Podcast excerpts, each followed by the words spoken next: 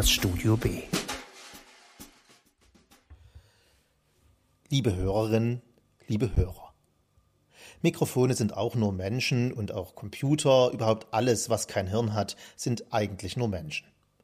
Und so entschied sich ein Element in der Kette von unserem Hirn zu eurem per Vokalübertragung in Minute 41 der Aufnahme den Dienst zu versagen und fiel damit Irmgard Lumpini ins Wort, auf das nun leider nur wir den extrem klugen Gedanken, den sie inmitten zu äußern war, kennen. Er war grandios, er war einzigartig. Danach kam nur noch Verabschiedung und derlei, so dass wir euch trotz fehlender vier Minuten am Ende der Diskussion diese nicht vorenthalten. Hier ist Studio B Lobpreisung und Verriss in der vierwöchentlichen, einmal monatlich stattfindenden Diskussionsrunde. Es begrüßen euch sehr freundlich Anne Findeisen. Hallo. Herr Falschgold. Sehr freundlich, hallo. Mein Name ist Irmgard Lumpini. Wir sprechen heute über drei Bücher, die wir in den letzten Wochen rezensiert haben, als da wären Herr Falschgold Mikeron, Slow Horses, Anne Findeisen, Sayaka Murata, die Ladenhüterin und ich besprach Elisabeth Strouds Lucy by the Sea. Allen Büchern ist gemeinsam, dass es um das Leben und Innenleben von Menschen auf unterschiedlichen Kontinenten in sehr spezifischen Kontexten geht. Okay. ein bisschen allgemein, aber ja, ich, ich wüsste auch nicht, was die drei Bücher verbindet. Aber das kriegen wir vielleicht raus. Ich, ich denke äh, eben, dass es tatsächlich um die Innenansichten dieser Protagonisten geht in sehr spezifischen Settings. Einmal eben äh, eine Außenseiterin in der japanischen Gesellschaft, der britische Geheimdienst. Als Person, als personifizierte Psychostory, nee, als, wie gesagt, als, Institu als, Institu als institutionalisierte Psychomacke. Ne? Also ist doch so ein Geheimdienst, ist doch was nichts Normales. Zur Kritik an diesem Buch kommen wir noch. Und in dem von mir besprochenen Werk ging es um äh, eine ältere Lady und ihre Familie, ihr Ex-Ehemann und äh, ihre Erfahrungen zur Corona-Zeit in den USA. Wir beginnen allerdings mit Herrn Falschgolds Werk Mikeron Slow Horses. Ja, vielleicht das äh, ich habe gleich mal vorab eine Frage an dich. Und zwar ja. habe ich gesehen, kann das sein, dass, das, ähm, dass es das als Serie gibt? Ja. Okay. Ich habe leider nicht reingeguckt, aber hast du die Serie schon gesehen? Nee, hatte ich im Nebensatz erwähnt, ist bei, bei Apple TV, TV gerade rausgekommen, ja. letztes Jahr. Und äh, das hat auch ein bisschen dazu geführt, dass der jetzt so einen Hype bekommt, dieser mhm. Autor, wie ich ja geschrieben hatte, wird er als neuer Jean-Luc Carré gehandelt. Naja, aber äh, es ist das Buch, auf alle Fälle würde ich fast sagen, das leichtere leichteste von den dreien, äh, das mit dem wenigsten tiefen äh, psychologischen Analysen. Es ist ein, im Ende, es sind, es ist ja nicht nur einer, es sind jetzt schon sieben, glaube ich, es sind einfach nur Thriller, die mir über den Weg gelaufen sind im Winter und die mich aber trotzdem amüsiert haben. Äh, der Hauptheld äh, äh, River Cartwright, äh, äh, mit Mick Herons äh, leichter Manie zu seltsamen Namen, ähm, ist, hat, hat ein psychologisches Problem. Und zwar in dem Augenblick äh, könnte man sagen, sein Großvater hängt über ihn wie ein Schatten. Das war der ehemalige Vize-Chef des Geheimdienstes, des fiktiven MI5 äh, in diesem Buch. Aber alle anderen haben auch alle eine ordentliche Macke. Das ist das Slow House, äh, das titelgebende, welches die Abstellkammer des britischen Geheimdienstes sein soll in dieser fiktiven, in diesem fiktiven MI5. Und damit haben natürlich alle ein Problem. Das ist äh, aber dort weniger, wird weniger analysiert im Sinne von, ähm, wie geht es einem Spielkranken, wie geht es einem Alkoholiker. Das kommt natürlich als, als handlungstreibendes äh, Motiv, kommt das vor, aber es wird nicht groß hinterfragt. Es ist ein äh, zum Sujet passenden passendes Mittel, eine Story voranzutreiben. Also ich habe das ähm, erste Buch, eben das, was du besprochen hast, das Logos, auch gelesen. Ich fand es ein bisschen deprimierend. Also in diesem äh, die, Slohoses, das sind ja eben quasi Geheimdienstmitarbeiter, die irgendwas in der Vergangenheit versemmelt haben oder die aufgrund von Intrigen oder irgendwelche Affären aufs Abstellgleis geschoben worden sind und die man eigentlich durch besonders schlechte Arbeitsbedingungen und ein schlechtes Arbeitsklima, was sie sich selbst schaffen, dazu bringen möchte, dass sie da kündigen. Und ich hatte dann schon so ein bisschen vermutet, ähm, dass es eine Fernsehserie geben wird. Ich bin da auch sehr gespannt drauf. Und meine Vermutung ist aber, dass die ganzen eher depressiven und traurigen Charaktere dann in der Fernsehserie doch eher so ein bisschen quirky sind, damit das Ganze auch ein bisschen spannender und mehr äh, Fahrt aufnimmt mit der Story. Und äh, das hat mich von Anfang an so ein bisschen gestört. Und ich finde, dass die Zeit von so einem Geheimdienstroman so ein bisschen vorbei ist. Also, also das, das eine ist, das eine ist tatsächlich, ähm, nach Edward Snowden finde ich es relativ schwierig, so eine Thriller zu schreiben und dann dann null, also ich meine in dem MI5, in diesem fiktiven MI5, es geht ja um gar nichts. Also die versuchen schon da irgendwas aufzudecken oder so, aber der, das ganze Werk, dieses äh, besprochene Buch, dreht sich darum, dass die Leute sich gegenseitig versuchen zu bescheißen, Vorteile zu bekommen, äh, die aus dem äh, die Slow Horses wollen natürlich alle wieder zurück in den richtigen Dienst. Dort sind auch natürlich nur Nulpen, die auf, aufgrund besserer Affärentauglichkeit eben nie äh, bei den Slow Horses sind. Und äh, dann ist es alles so selbstreferenziell, aber diese ganze Überwachungsscheiße und diese ganzen Problematiken, die, Problematiken, die es damit gibt, dass eben alle permanent überwacht werden, das spielt da irgendwie gar keine Rolle. Und das finde ich, das hat sich dann auch mal so erholt. Wir haben 2023 und äh, Geheimdienste wurden immer noch abgeschafft. Ich würde nur sagen, also dieses ganze Geheimdienstthema ist jetzt was, was mich eigentlich so gar nicht interessiert. Ähm, ich muss leider auch gestehen, dass ich auch nicht reingelesen habe in das Buch. Mich würde dann eher interessieren, so, wie würdest du das jetzt einer Leserin wie mir irgendwie schmackhaft machen? Oder würdest du dann einfach sagen, naja, dann lass, it's, it's, lass, lass es bleiben? It's a thriller. Es ist spannend, es gibt Wendungen, es gibt äh, Schießereien, Verfolgungsjagden, es gibt alles Mögliche. Abgesehen davon, äh, das erste Buch ist 2010 erschienen, also drei Jahre vor äh, Edward Snowden. Deswegen äh, kann er sozusagen das Na nicht gut, in weiser Voraussicht schon kritisieren. Dann hoffe ich, dass es in den nächsten sieben Werken noch auftaucht bis, zum vierten, bis zum vierten eher nicht. Die, hm.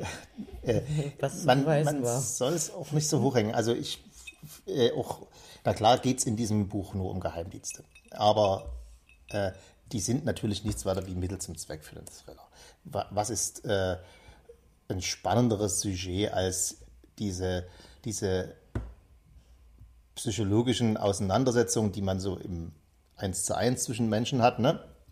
Bescheißt du mich, bescheiß ich dich. Äh, dieses Schachspiel, wo du immer drei Züge vorausdenken musst, das Ganze äh, ist ja im Prinzip ein Geheimdienst. Ne? Die Russen gegen die Amerikaner, gegen die Briten, gegen die Israelis. Die, das ist ja alles nichts weiter wie ein großes Schachspiel. Äh, dass es auf äh, Kosten von Menschenleben passiert ist, wissen wir alle. Gibt es aber auch, ehrlich gesagt, Geheimdienste gibt es seit, ich würde mal sagen, 2000 Jahren.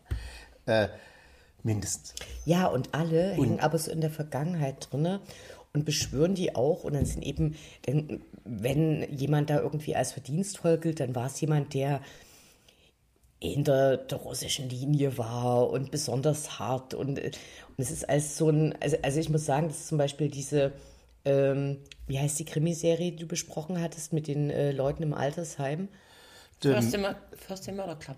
First Murder Club. Genau, der First Der mich ja total abgeholt hat. Genau, und, und, und, da ist ja so eine Lady drin, die eben früher auch eine harte, ja. Äh, ein harter Hund, Hund war im Geheimdienst.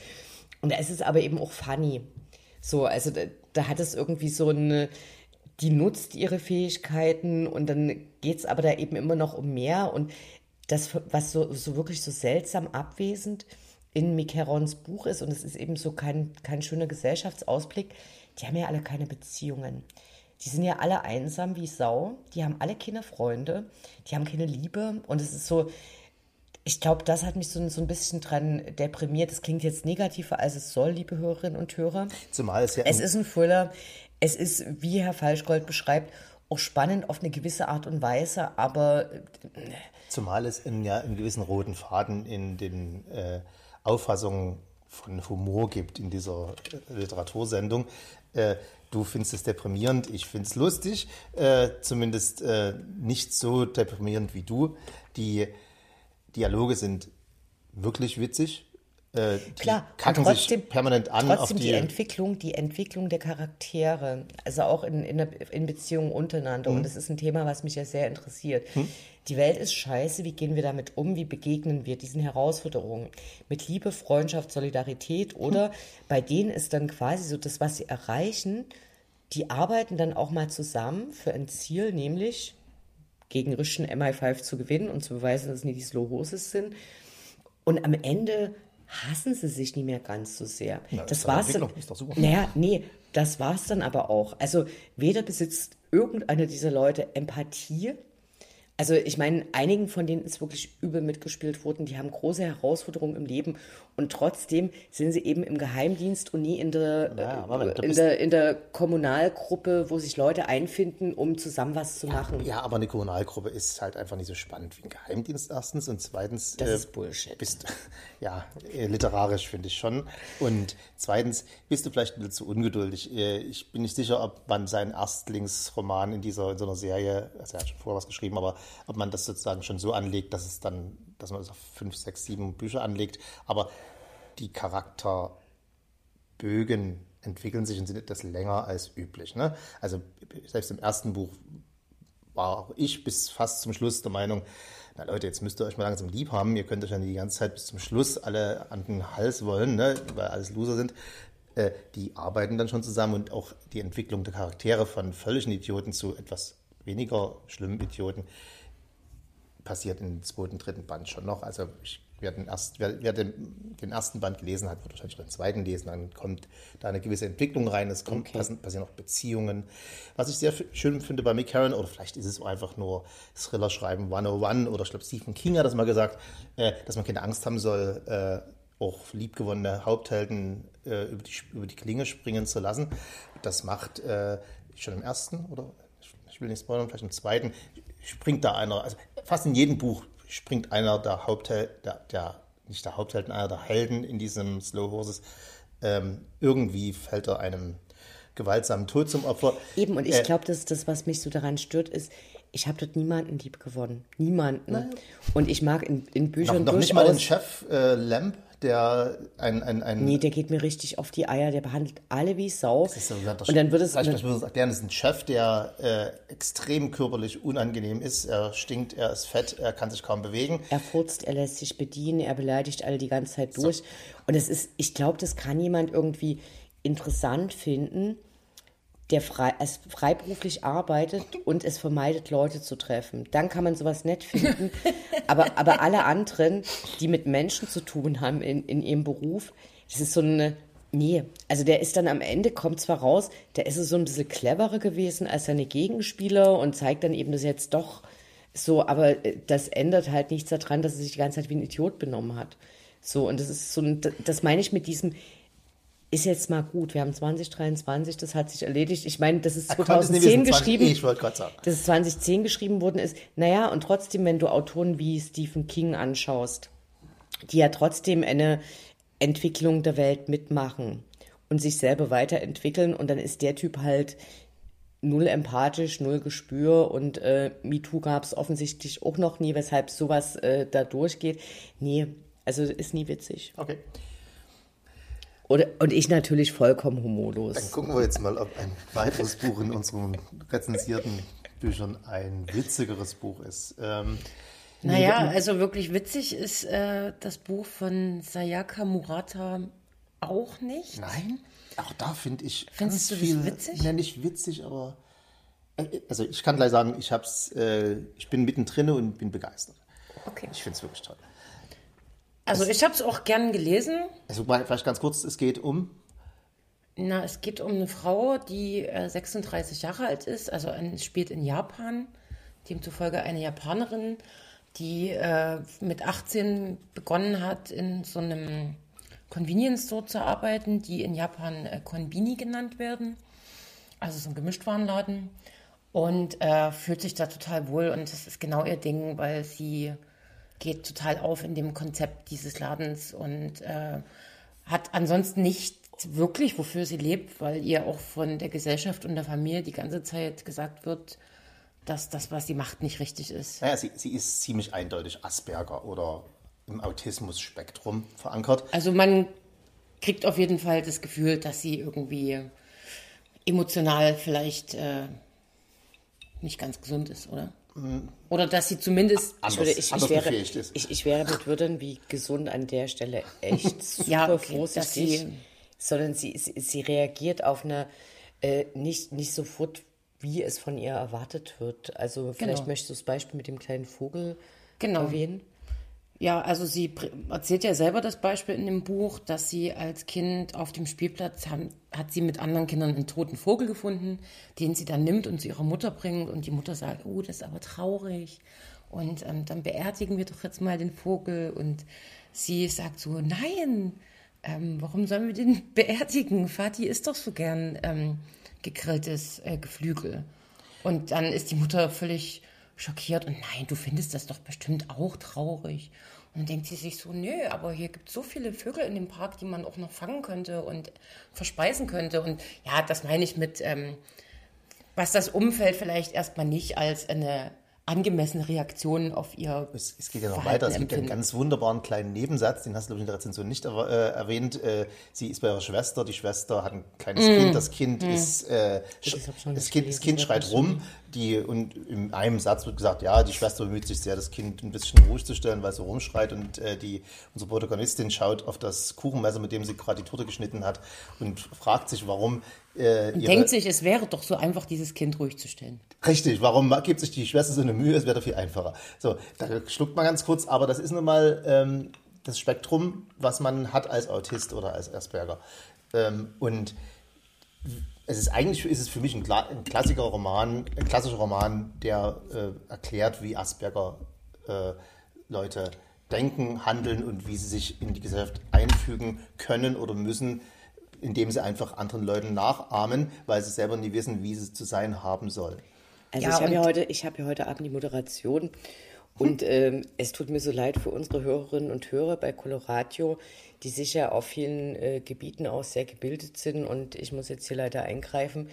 Äh, Asperger ist ein extrem umstrittener Begriff, weil der Dr. Asperger, der sich diese Klassifikation einer angeblichen äh, Geisteskrankheit oder äh, psychologischen Störung ausgedacht hat, ähm, ein richtiger Nazi war. Äh, es ist, also sobald es, solange das in diesem Buch nicht so vorkommt, ist es eine sehr unzulässige Kla äh, Darf Klassifikation. ich ganz kurz einschreiten? Ich habe äh, das, dass der Typ Nazi war, Asperger sozusagen, der, der diese Klassifikation eingeführt hat, ist klar. Ähm, aber ich habe heute einige Foren durchgelesen und die sogenannten Aspis, wie sie sich selber nennen, äh, sind durchaus erbost darüber, dass sie sich nicht selber nicht mehr Aspis nennen dürfen, weil das machen sie schon immer so und sie finden, habe ich mehrmals gelesen, sie finden, die, dass die Klassifikation nach wie vor die richtige ist. Sie fühlen sich dadurch ordentlich eingeordnet, wie sie, so, wie sie so sind.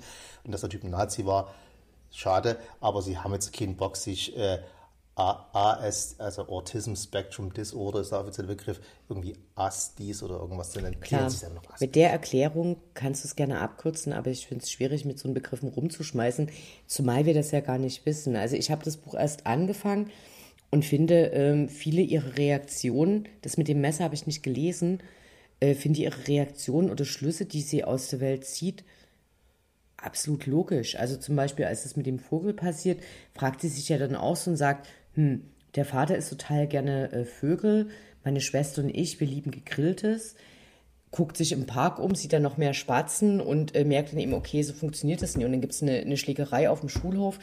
Zwei Jungs schlagen sich und die Kinder sind alle total aufgeregt. Und äh, sie ist da extrem lösungsorientiert und alle Kinder sagen irgendwie, so, ja, wir müssen jemanden holen und die müssen aufhören, die müssen aufhören, die müssen aufhören. Sie eine Schaufel, haut ihm einen auf den Kopf und ähm, sieht das Problem als gelöst an und versteht nicht, was das Problem dabei ist. Das finde ich eigentlich logisches Verhalten. Ja, kann man auch so sehen. Ich habe es vor allem das Buch ja in den gesellschaftlichen Kontext eingeordnet, dem sie ja überhaupt nicht entspricht. Also mit 36 ist sie halt alt in der japanischen Kultur und ist unverheiratet, was irgendwie ein totales No-Go ist. Hat auch noch einen Job, der eigentlich nicht ihrem Stand entspricht. Ne? Sie Genau, weil sie ja nur Aushilfe ist und quasi, es ist schon auch okay in Japan, ähm, quasi unverheiratet zu sein, also so nach dem, was ich jetzt alles so gelesen habe.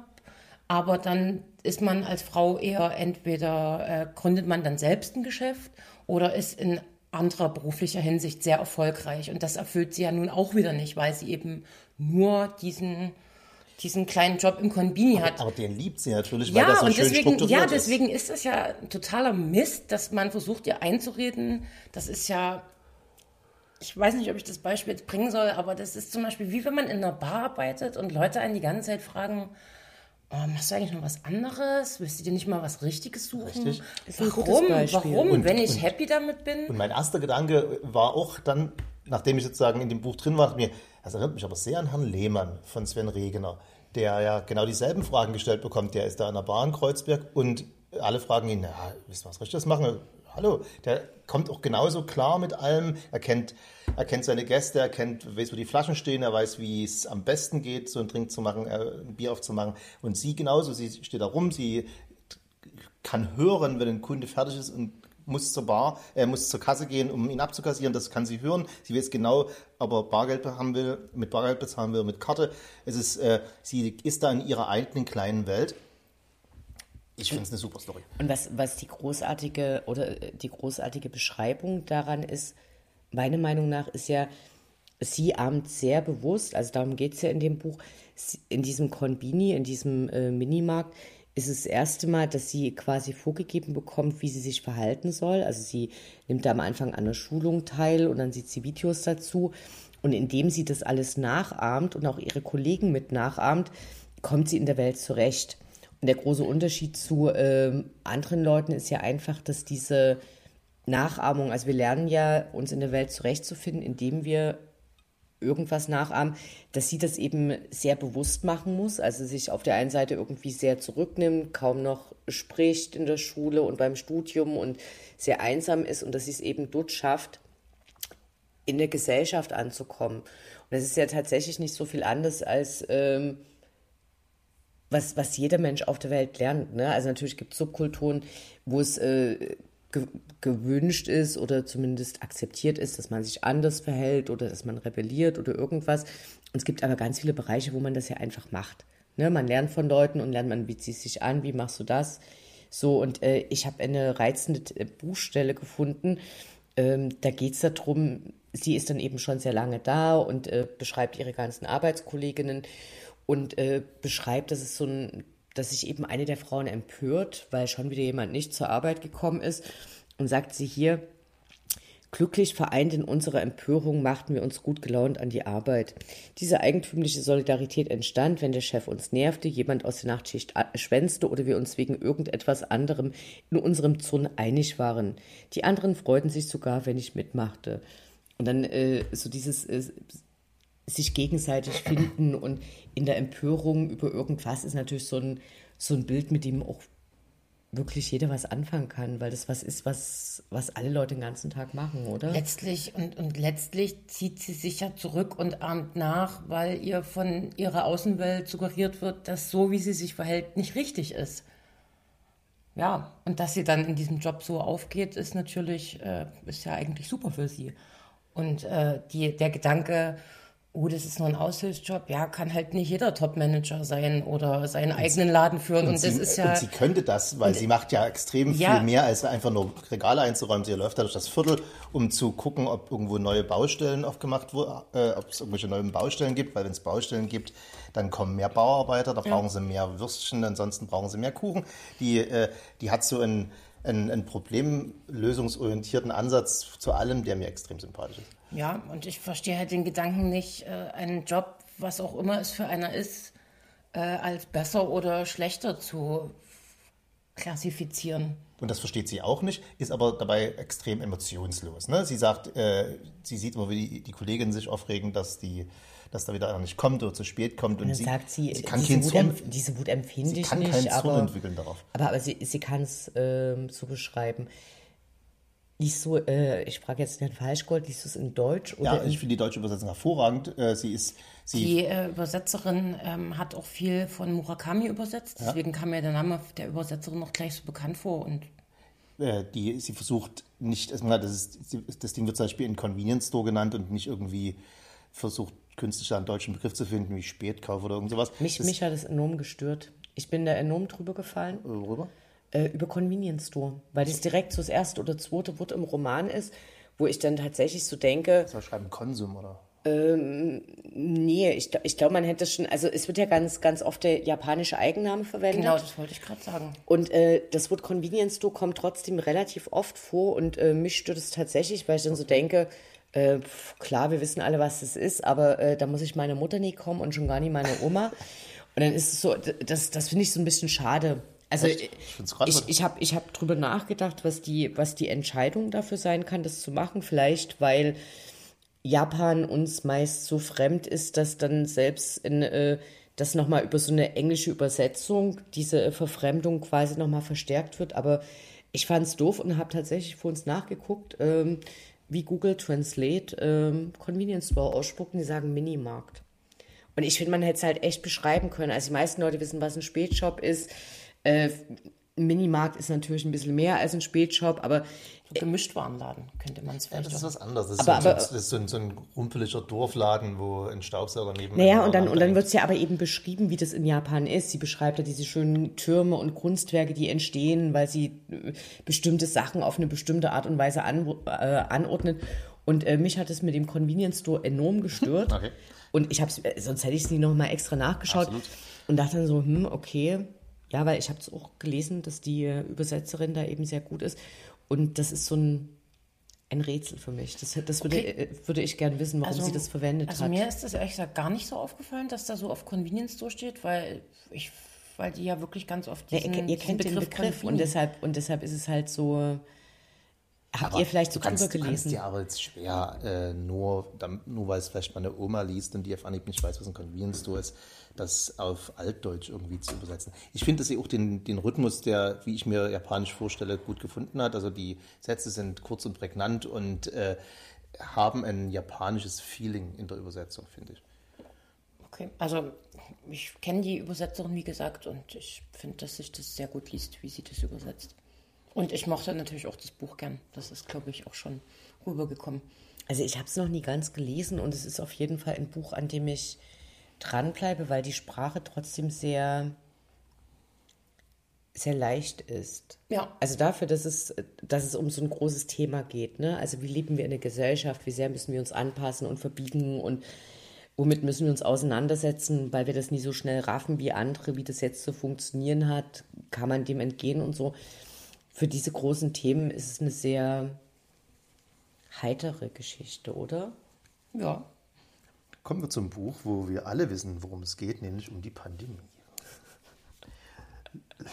Na, Lucy by the Sea. Also ich habe mich ja sehr gefreut, als ich gesehen habe, dass äh, unsere liebe Irmgard ein Buch von Elizabeth Stroud bespricht, weil ich kurz vorher ein anderes Buch von ihr gelesen hatte, ähm, was mich ziemlich abgeholt hat. Und äh, das, was du besprochen hast, gibt es ja leider noch nicht auf Deutsch. Deswegen, ja, bin ich jetzt nochmal sehr interessiert daran, wie dein Eindruck beim Lesen war und wie du es fandest. hart. Also äh, Elisabeth Stroud ist ja dafür berühmt, dass sie so, die schreibt sehr lesenswerte Romane, also sie lassen sich wirklich so gut weglesen. Ich hatte vor einem oder zwei Jahren äh, in äh, Richters Buchhandlung ihr Pulitzer-Preis gekröntes Werk gekauft, ähm, wo es um einen anderen Charakter geht, der auch immer wiederkehrt, wie eben jetzt äh, Lucy Barton. Und hatte da aber auch so den Eindruck äh, und habe das durch Herrn Falschgold im Gespräch so ein bisschen bestätigt bekommen, dass es so ein als ähm, leichte Literatur irgendwie abgetan wird. Da, da wird ein Thema gesehen, es geht eben, spielt wieder mal in Maine und dann ist jetzt schon wieder eine Frau der Hauptcharakter und ich fand es insofern ein hartes Buch, weil sie schreibt über die Corona-Pandemie und wie, wie die Lucy das erlebt. Sie ist eben eine privilegierte Frau, sie ist eine Schriftstellerin. Ihr Ex-Ehemann äh, ruft sie an, sie wohnt in New York sagt, du, wir müssen hier ein paar Wochen aus der Stadt raus, ich hol dich mit dem Auto ab, pack mal ein paar Sachen und dann, äh, er weiß da irgendwie Bescheid. Also er sagt dann zu ihr, nee, bitte pack deinen Rechner ein und die ist so wie, hä, mein iPad langt auch und dann geht's nochmal zum Friseur, obwohl der Mann sagt, nee, auf gar keinen Fall noch irgendwo hingehen. Und dann fahren die eben in dieses Haus nach Maine, was sie irgendwie von Freunden bekommen haben. und verbringen dort die Pandemie. Und dann schreibt sie so ganz, also es ist sehr leicht und, und heiter und einfach geschrieben und worin sie wirklich so gut ist, ist so mit wenigen Sätzen so einen ganzen Charakter dahin zu stellen. So. Und, und dann schreibt sie ganz viele Sätze über die Pandemie, wo man dann so denkt, das hatte man einfach schon komplett vergessen.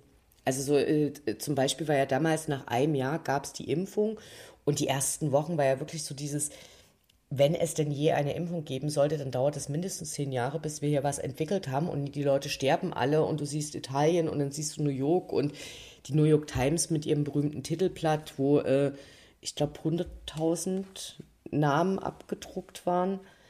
Und äh, und das hatte man so vergessen und, und gleichzeitig schreibt sie darüber, wie es in den USA zu der Zeit aussieht und über diesen Widerspruch, dass man die Nachrichten eben eigentlich gar nicht mehr sehen will und so. Also sie schaut ganz oft zum Boden und dann gibt es aber Sachen, wo es, wo es eben gar nicht möglich ist. Eben Black Lives Matter oder der Sturm aufs Kapitol und Herr Falschgold hat gesagt, er wird das Buch nicht zu Ende lesen. Da kommen jetzt vielleicht mal die kritischen Stimmen hier zu Wort. Also ich habe, wie sich das gehört, weil ich ja alles der Reihenfolge nachlesen muss, erstmal das erste Buch von Lucy, dem Hauptcharakter. Also es gibt schon mehrere Bücher, die sich nur um Lucy drehen. Das ist jetzt das dritte. Das ist auch die, genau. die Ich-Erzählerin des Ganzen. Und die, äh, das erste Buch fängt so an, dass sie in den 80ern im Krankenhaus liegt und ihre Mutter kommt und sie unterhalten sich da. Und mein erster Eindruck war, und das, äh, das hat sich dann auch in diesem Buch, um das, um das es in der Rezension geht, Lucy by the Sea, fortgesetzt. Es würde ich jemandem zuhören, ne, jetzt diese Kranken mhm. Krankenhausszene, ich, meinetwegen, es ist ein, ein Zweimannzimmer, ich bin im anderen Bett, äh, die kommen ran, ich kann jetzt nie weg äh, und jetzt muss ich denen zuhören, äh, wie sie sich unterhalten über ihr Leben und ihre Probleme und ich kann nie weg. Es interessiert mich überhaupt nie. Und die unterhalten sich die ganze Zeit und es ist, ja, die kann gut erzählen, aber Himmel, Herrgott, deine Probleme mit deiner Mutter, who gives a shit? So, und die, die, die Fortsetzung dann bei Lucy by the Sea, ein Buch über die Pandemie, ist natürlich ein problematisches, deshalb, weil ein Buch jetzt ist nicht ganz so generell zu sehen, aber ein gutes Buch erzählt dir irgendwas Neues. Und die Pandemie ist eine wirklich fast ein einzigartiges, äh, ein einzigartiger Effekt. Da können wir, das haben wir alle gleich erlebt, mehr oder weniger. Ein paar waren zu Hause und konnten nie raus, ein paar Reiche konnten irgendwo hinfahren und das Ding da irgendwo überwintern. Aber wie das angefangen hat, wie wir das gemacht haben, das ist wie 9-11. Jeder weiß, wo er war, äh, jeder kann ungefähr die gleichen Stories erzählen. Und wenn jeder ungefähr die gleichen Stories von der gleichen Sache erzählen kann, wird's, da muss man schon literarisch sich irgendwie was super Tolles ausdenken, damit es ein interessantes Buch wird. Und ich muss über die Pandemie, wie jemand die erlebt hat, das ist schon das zweite Buch, was ich angelesen habe zu diesem Thema. Äh, das andere war von Gary äh, Steingart. Ähm, ähnliche Story, Leute fahren aufs Land und machen da ihr Ding. Na klar, jeder fährt da irgendwie raus und holt sich erstmal zwei Kästen Bier oder zwei Kästen Wein. Und das haben wir auch gemacht. Jeder hat das Gleiche gemacht. Warum ein Buch darüber schreiben oder gar lesen? Also ich habe ja das äh, ähm, mittlere Buch davon gelesen, ähm, wo es um was O. William heißt, wo es um eben ihren äh, Ex-Mann geht. Und ähm, ich fand es super, weil also da wird ja viel über ihn und äh, seine Herkunft und das verbindet sie dann auch mit ihrer eigenen Herkunft. Und so ein bisschen habe ich mir das, aber das wirst du mir gleich sagen, Irmgard, das bei dem auch vorgestellt, dass sie vielleicht äh, das Thema Pandemie zwar als übergeordnetes Thema nimmt, aber in dem Kontext vielleicht, dass sie dann zusammen in dem Haus sind, auch immer wieder so Hintergründe der eigenen Entwicklung irgendwie zur Sprache kommen. Ich weiß nicht, ob das so war, ich habe es aber nicht gelesen. So, da habt ihr ja ganz viele Punkte aufgemacht. Also das eine ist, ähm, ich roll das von Herrn Falschgold vielleicht von hinten auf, weil ich äh, interessanterweise in einer Rezension tatsächlich auch auf den von dir besprochenen oder angesprochenen Roman von dem Steingart gestoßen bin. Und da wurde eben gesagt, naja, äh, natürlich provozieren Ereignisse wie 9-11 oder eben die Corona-Pandemie äh, früher oder später natürlich auch eine literarische Auseinandersetzung. Ne? Leute versuchen da irgendwie Sinn zu finden, irgendwas äh, draus zu machen. Und da wurde der Steingart dafür kritisiert, dass er das eben auf einer sehr Naja, der schildert halt seine privilegierte Sicht, der kann halt rausfahren, alles gut und dann ist es halt ein äh, Schriftsteller-Dude, der halt beschreibt, wie das da gemacht hat. Und ich finde, das ist bei äh, Lucy by the Sea, was ich übrigens einen absolut bekloppten Titel finde. Also, das ist für mich schwer vorstellbar, dass ein, äh, ein männlicher Schriftsteller so einen bekloppten Titel genommen hätte. So, die beschreibt ganz, also es kommen ganz viele. Beatles angelehntes Zitat? Mm. Der Song, wie heißt der? Lucy, äh, Lucy in the Sky with Diamonds. Ja, ich denke, da kommt es her. Not sure. Ähm, also, ich habe da den Eindruck, sie, sie, sie beschreibt sehr gut diesen Nebel, in dem sich viele Leute finden. Und ich würde Herrn Falschgold widersprechen, dass die Pandemie für uns alle mehr oder weniger gleich war. Ich glaube, dass die von Anfang an enorme Unterschiede in den gesellschaftlichen Schichten nach und nach auch ganz krass verstärkt hat, so dass Unterschiede so deutlich wie selten zuvor zutage getreten sind. So, also dass es eben, solange man allein lebt, einen guten Job hat, den man im Homeoffice machen kann, dann ist man da eben privilegiert. Es ist ungefähr genauso gut wie aus New York rauszufahren und nach Maine in ein Haus zu kommen. Und dann hört es aber schon auf, dann ist es halt enorm unterschiedlich. Und diese ganzen unterschiedlichen Sichtweisen kommen in dem Buch meiner Meinung nach äh, gut zum Ausdruck. Und was interessant ist, ist, dass die Lucy in dem Buch auch viel äh, über ihre Mutter spricht und sich aber eigentlich, und deshalb würde, bin ich fast versucht, dieses äh, erste Buch zu lesen, wo sie die Mutter im Krankenhaus trifft, mhm. die haben ein ähm, sehr schlechtes Verhältnis, ein enorm liebloses Verhältnis. Äh, und Lucy hat sich eigentlich, die ist ja jetzt, keine Ahnung, über 60, eine ideelle Mutter geschaffen. So, und es kommt auch in dem Buch immer so vor, so meine Mutter, also meine echte, sagte XY und meine Mutter sagte zu mir und, und sie, sie schafft sich da so eine Traumfigur und man sieht, wie weit sie sich davon entfernt hat. Und das finde ich sehr interessant, dass es nicht so was, dass diese Charaktere in dem Buch nicht so zwangsläufig sind. Also was man ja manchmal hat, so dieses Person XY wurde als Kind geschlagen, deshalb muss sie jetzt Massenmörder werden oder äh, Serienkiller oder irgendwas.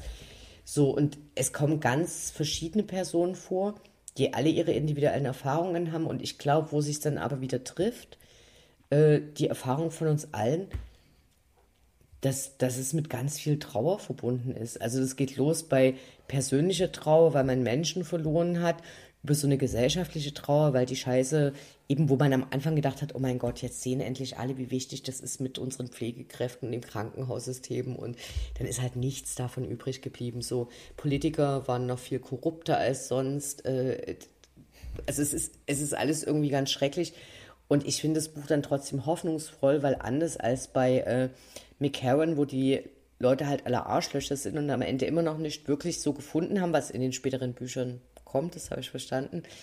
Ähm, was, was Lucy und, und die Leute in dem Buch trägt, sind, sind Freundschaften als auch Familie. Dann aber halt auch immer eher so selbst gewählt und äh, die selbstgewählten Freunde, die man sich ausgesucht hat. Und dann auch so der, der Versuch von Liebe. Und dann hat es wieder so was Allgemeingültiges. Mein Problem ist, mir fehlt dort eine Story. Sorry, ich, ein Buch, ich lese Bücher für Stories. Dann, äh, dann und, bist du aber noch nicht sehr weit in dem Buch, oder? Also, weil es kommen sehr viele Stories. Nein, im Sinne von einem, einem ja, sorry, ich habe nur einen Thriller besprochen, ein Spannungsbogen, ein irgendein was, wo ich weiterlesen möchte, um zu wissen, was passiert. Äh, mich hat diese gut, gerade bei dem Lucy in the Sea und ich habe bei The Sea und ich habe da tatsächlich nicht viel weiter gelesen als die ersten 20 Seiten. Ich kenne dort jeden, jeden nächsten Schritt. Na klar, fahren die los und dann äh, müssen die alles einpacken und dann weißt du, dass die da wahrscheinlich sechs Monate sein werden oder vielleicht drei nur. Es ist, ja, wir waren alle dabei. Äh, und wenn ich sage, wir haben, äh, das ist ein großer Gleichmacher, das heißt, wäre nie bescheuert. Natürlich hat, äh, hat eine Hartz IV in Gorbitz Familie ein anderes, äh, eine andere Pandemie gemacht als, äh, als, als wir oder die in dem Buch. Aber am Ende haben sie all die gleichen Netflix-Serien geguckt. Und äh, das ist, äh, wie gesagt, es gibt bestimmt Ansätze und die kommen vielleicht noch in den nächsten Jahren, sind noch nicht so lange her, wo gute Bücher darüber geschrieben werden. Aber Pandemiekunst ist für mich zurzeit, ich habe zwei gute Sachen gesehen, die in der Pandemie künstlerisch entstanden sind. Das eine war eine Comedy-Nummer. Künstler, die jetzt irgendwie nicht mehr auftreten können, die so ihr eigenes Ding machen, eine Stunde lang so ein Special gemacht haben. Und das zweite war äh, der wirklich hervorragende Film, ähm, shit, jetzt müsste ich wissen, äh, der Schneider in London. Äh, ganz kurz, äh, es gibt ja, äh, in der Pandemie sind ja weniger Filme entstanden, weil alle Quarantäne machen mussten und da, man sieht sozusagen Pandemiefilme mal an, dass in der Pandemie entstanden sind, weil sie im Allgemeinen Kammerspiele sind mit ganz wenigen Leuten oder so mit so Schnitten, wo immer nur einer zu sehen ist und der andere gar nicht, weil die haben das an drei verschiedenen Tagen gedreht und da gibt es relativ äh, viele Filme mittlerweile, die man sieht, die, wo du sagst, das ist ein Pandemiefilm. So, und da kommt selten was Gutes raus. So zwangs, zwanghafte Kammerspiele sind halt nicht wie, wenn jemand sagt, ich mache zwar ein Kammerspiel, sondern die mussten ein Kammerspiel machen filmisch. Ne? Deswegen ist Pandemiekunst bisher noch nicht wirklich das, wo ich sage, na, da hat mal jemand die zwei Jahre genutzt, um irgendwas ganz Revolutionäres zu machen. Ich finde es aber auch schwierig bei einem Thema wie der Pandemie, die ja quasi, wie soll ich das sagen, unveränderlich ist, weil sie eben so passiert ist, wie sie passiert ist, äh, da jetzt ein Buch drüber zu schreiben und da plötzlich einen totalen Spannungsbogen aufzubauen. Also beziehungsweise, beziehungs ja Tolle, ne? beziehungsweise ne? ich glaube, du bist einfach auch die Art Leser, ohne das jetzt irgendwie in irgendeiner Form zu werten. Du magst es halt, wenn da immer irgendwas passiert oder man irgendwie miträtseln muss, uh, was kommt als nächstes, vielleicht. Oder wenn ich überrascht werde. Und ähm, das Ding, das Ding ist, äh, wenn, wenn du es eben nicht gelesen hast und nur die ersten 20 Seiten, ähm, es gibt enorm viele Spannungsbögen. Okay. So, äh, ich habe die anderen Bücher, also das eine habe ich jetzt so angefangen gerade, hatte die aber eben vorher nicht gelesen. So, äh, ich finde es enorm interessant. Ja, und das war's. Das fast Ende der Diskussion. Im Namen von Irmgard Lumpini und Anne Findeisen sagt Danke fürs Hören und bis zur nächsten Episode, Herr Falschgold.